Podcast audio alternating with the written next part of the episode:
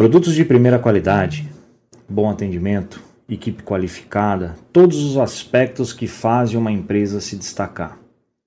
Só que muito além dos seus produtos e da qualidade dos seus serviços, né, nessa era digital, como fica a proteção contra os hackers? E hoje em dia, qual é o tamanho, qual o valor, qual o peso da importância de cibersegurança na construção da marca de uma empresa? Esse é o assunto que vamos falar no Safe Talks de hoje. Roda a vinheta! Safe Talks, o podcast feito por e para quem respira segurança da informação.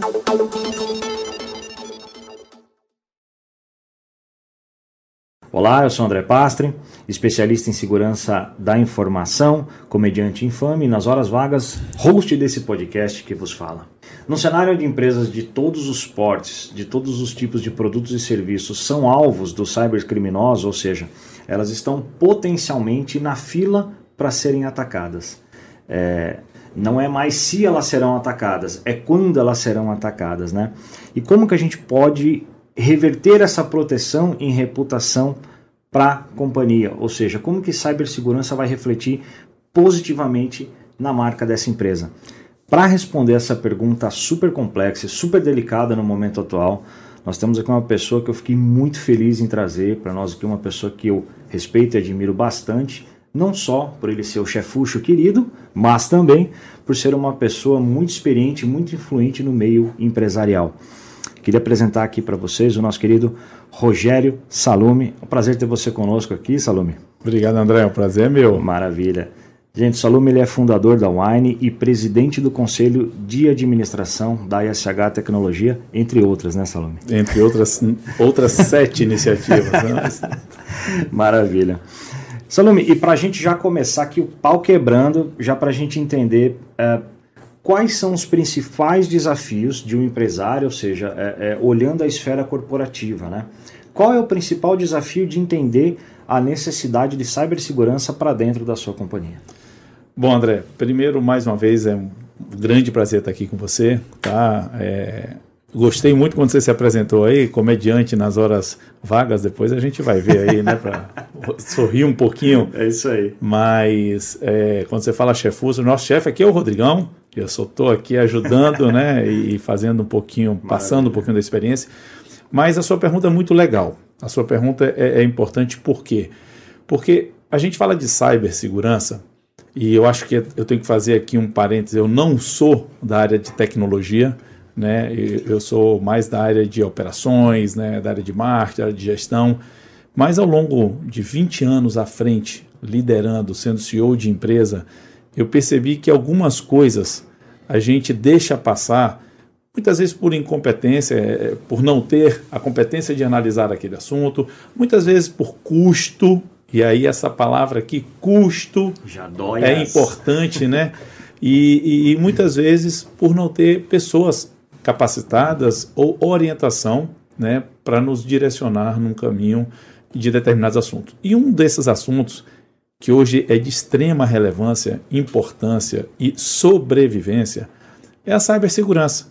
Então, assim, não existe como desassociar uma empresa que quer crescer, ou melhor, que quer se manter aberta e saudável, se ela não se preocupar com a segurança dos seus dados, com a segurança das suas informações, com a segurança do seu negócio. E aí entra todo esse arcabouço daquilo que a gente vai aqui estar tá conversando nessas nesses próximos minutos, que é como proteger a sua empresa, por que proteger. Agora, o empresário, o executivo uhum. que não é do segmento, tem que entender que isso não é mais uma questão de custo, é uma questão de sobrevivência. a gente não, não, não está mais é, é, preocupado em ser atacado, como você deixou muito bem claro. A gente tá, tem que estar muito atento é quando vamos ser e se estamos preparados para nos defender. É uma guerra velada, infelizmente, mas é o que acontece no mundo todo. É, e a gente sabe que assim é, existe um velho um velho ditado, né, que ressoa e ele sempre nos assusta, né, que os filhos das trevas são mais prudentes que os filhos da luz. É. E, e, e, a gente sabe que os hackers não param. Eu acompanho, eu fico acompanhando os grupos e os movimentos assim, eles é 24 horas por dia eles ficam batendo, tentando achar oportunidade, tentando achar é, é uma brecha mínima para tentar explorar qualquer situação. E aí eu imagino, né, grandes empresas, a gente já viu né, do mercado brasileiro e, e, global, que é o que a gente atua hoje, é, é, a gente viu que essas empresas foram atacadas. É, você acha que isso tem, assim, no, lá no fundo, ou lá na frente, por assim dizer, né, é, um peso para a marca? Você acha que as pessoas tendem a comprar menos os produtos e serviços dessas empresas que sofreram ataques? Sem dúvida, sem dúvida. Ninguém quer se relacionar com uma empresa que você não tem confiança de que aquela informação que você está colocando ali no site, no aplicativo, ou mesmo numa loja, entregando seus dados, né, entregando, passando seu cartão de crédito, fazendo um Pix, né, dando ali as informações de seu endereço, se aquelas informações vão estar realmente guardadas ou se elas vão estar protegidas. Além disso, se o seu histórico de compra, porque através do histórico sim, as sim. pessoas têm, podem cruzar dados, podem fazer várias análises para poder fazer um ataque diferente para você também. Sim, então, se, aquela, se aquele seu histórico está também protegido. Então, a gente tem que estar tá constantemente preocupado né, com quem que a gente está se relacionando. E aí é onde as empresas também têm que se preocupar na credibilidade, na sua marca, né? O que, que você está comunicando para o mercado em termos de segurança? Porque, de novo, é, é, é negócio, vamos, vou, vou, dizer assim, o meu negócio, uhum. wine, vinho. Eu, as pessoas olham e falam, poxa, é uma empresa que vende vinho. Perfeito. Eu já falo o seguinte, não. Uma wine é uma empresa que vende momentos de prazer, que entrega vinhos, que é uma grande estrutura de logística e tecnologia e que se preocupa com segurança. Então, assim, se você me perguntar há oito, nove anos atrás, o segurança não fazia parte desta, vamos dizer assim, dessa missão da companhia. Eram, eram, eram desse três propósito. pilares, é, não quatro. É, né? é momentos de prazer, seleção, distribuição. Hoje é tudo isso com segurança. Por quê? Porque a segurança ela tem um peso na destruição ou na construção da sua imagem, da sua credibilidade. Então, se a gente está aumentando, crescendo, atraindo mais clientes, mais sócios, é porque as pessoas que estão do outro lado têm credibilidade com a companhia. Tirando a Wine aqui da mesa, qualquer outra companhia, qualquer uhum. outro negócio, uma empresa, uma, um grupo de padaria, de supermercado, né, governamental, empresas de varejo, empresas, de seja ela qual for o segmento, tem que estar preocupado e tem que colocar no pilar do seu negócio a segurança. Porque a gente também tem uma mania, André, de achar que só a gente, a gente, vamos dizer assim, empresa, o lado, o lado é, é, é bom, sim, sim. o lado bom é que estuda, o lado bom é que se prepara, o lado bom tá é pronto, que está sempre né? pronto. Não, o lado mal, o lado lá que você chamou aí das trevas, que a gente chama aí de deep web, de dark web, né? O pessoal que faz todos esses ataques, eles também estudam eles também se preparam, eles também estão muitas vezes na vanguarda. Por isso que consegue atacar até empresas que estão protegidas. Exato. E aí a gente tem que correr para resolver e tá fazer aquele, aquele, vamos dizer, fazer aquele bloco de proteção. Mas tem que ficar claro que tem gente sempre preparada para nos atacar. E para a gente se proteger, tem que ter gente sempre muito bem preparada para nos proteger. Exato. A segurança cibernética, né, ela vem do contexto de segurança física, pessoal, onde sempre há alguém pronto para, para criar a segurança, né, como a gente vê às vezes os presidentes, os, os mais famosos assim andando por aí, sempre tem segurança do lado, justamente o cara está pronto. E outra coisa, e tá sempre olhando com, tudo. Com coisas diferentes. Antigamente a gente não via, por exemplo, essas malinhas que, que eles usam hoje. Então, as ferramentas vão, vão se atualizando, né? evoluindo. Por quê? Porque do outro lado os ataques vão evoluindo e vão se profissionalizando.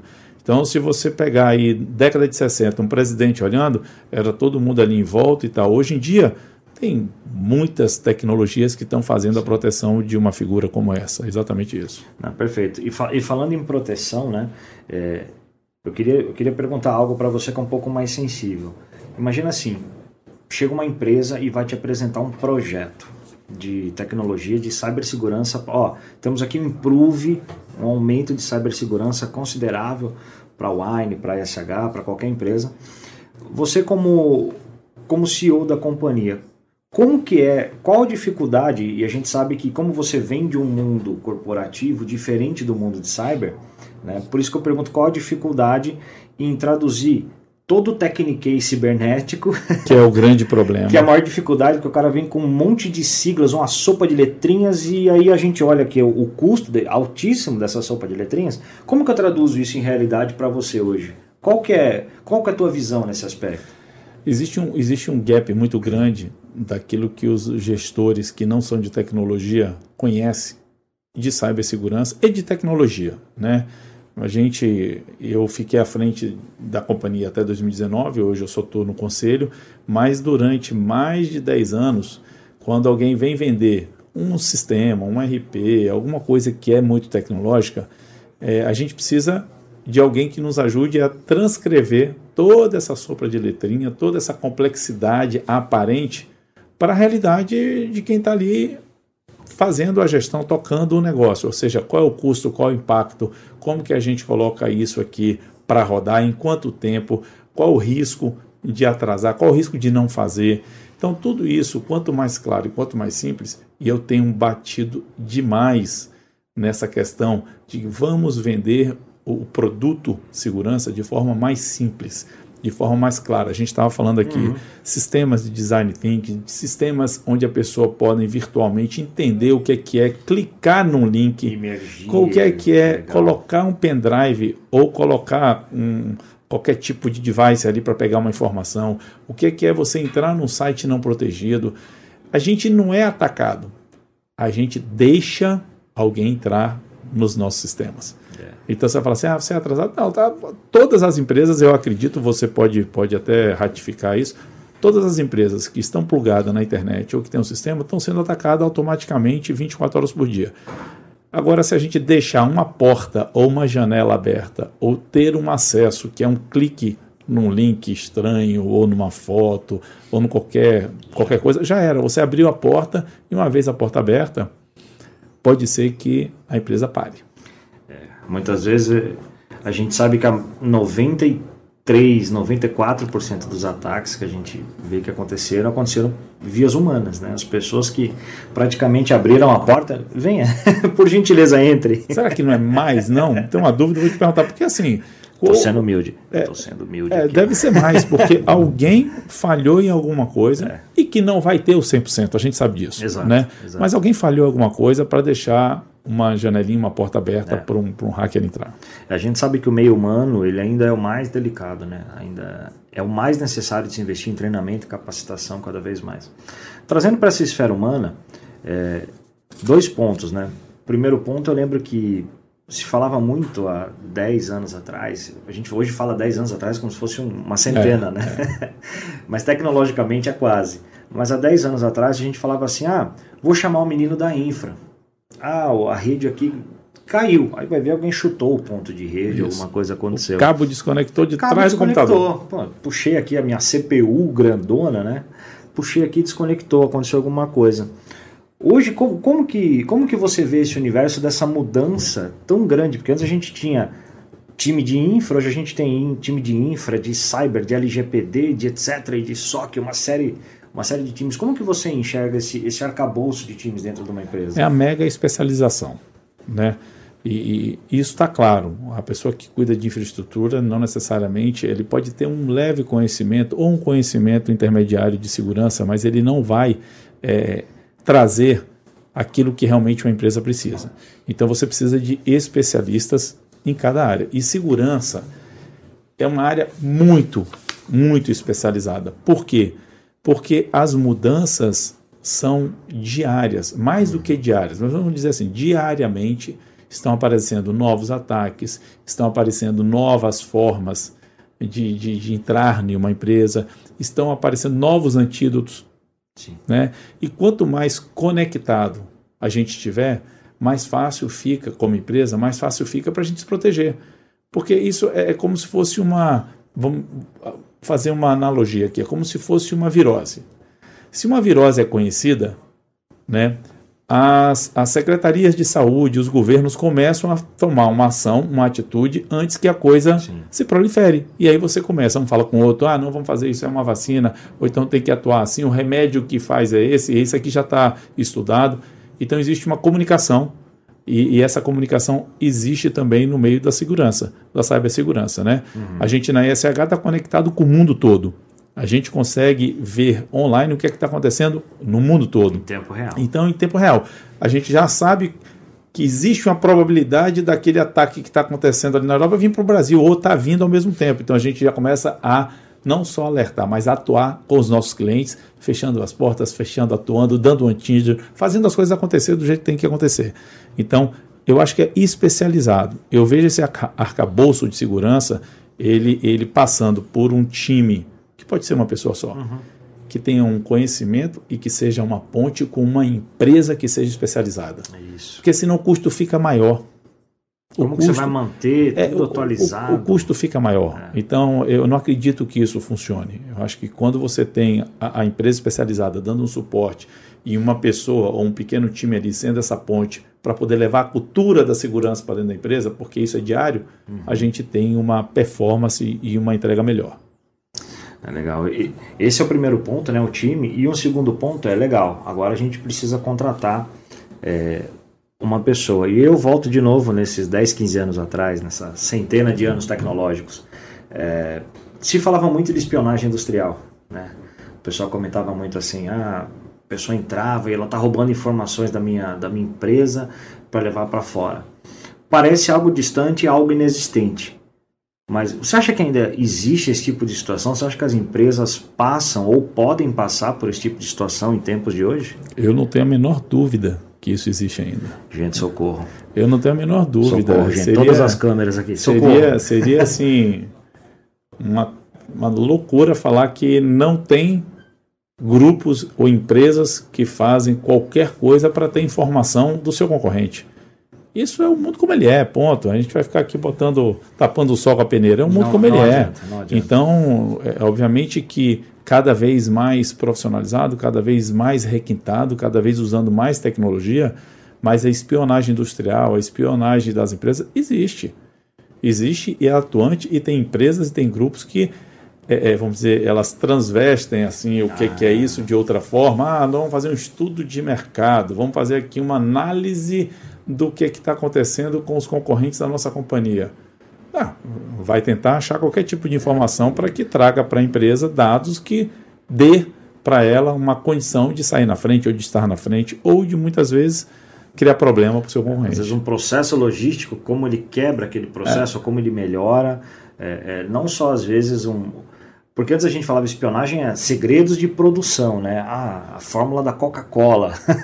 não, hoje não. Hoje às vezes a fórmula de como ele entrega a Coca-Cola. É. Ou é. como eles, é, de repente, como é que o time conversa e organiza um, uma criação de, um, de uma inovação ou de um novo produto. Não é nem um produto, mas como é que está organizado a, a, parte mental de criação de uma empresa, que faz todo sentido Sim, também. Como que é o design, como é, que é o Word de café isso, da galera. Exatamente, né? exatamente. É, isso, isso, é um desafio gigantesco, né? Mas tem, cara. Meu Deus, eu fico, eu fico imaginando o time da RH nos ouvindo, né? Assistindo esse podcast aqui e vendo o seguinte, fala, bom, como que eu consigo capturar esse tipo de informação? Porque a gente sabe, né?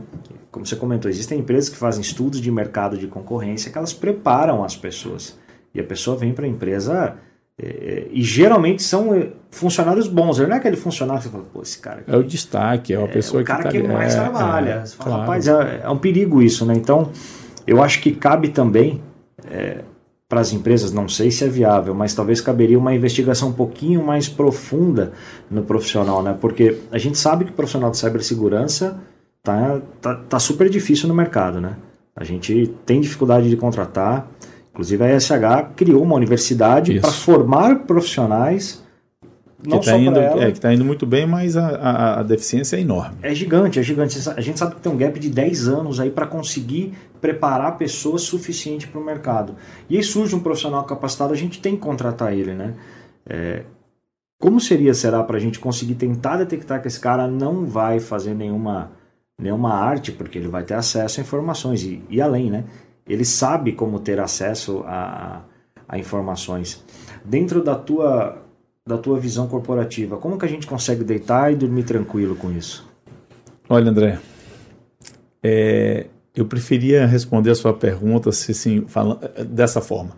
É mais, entre aspas, fácil a gente ter uma empresa como a ESH cuidando da nossa segurança cibernética do que a gente ter o melhor RH do mundo tentando descobrir quem é a pessoa que está fazendo algum tipo de é trabalho ou movimento errado dentro da companhia. Porque assim, e aí é uma crença minha, tá?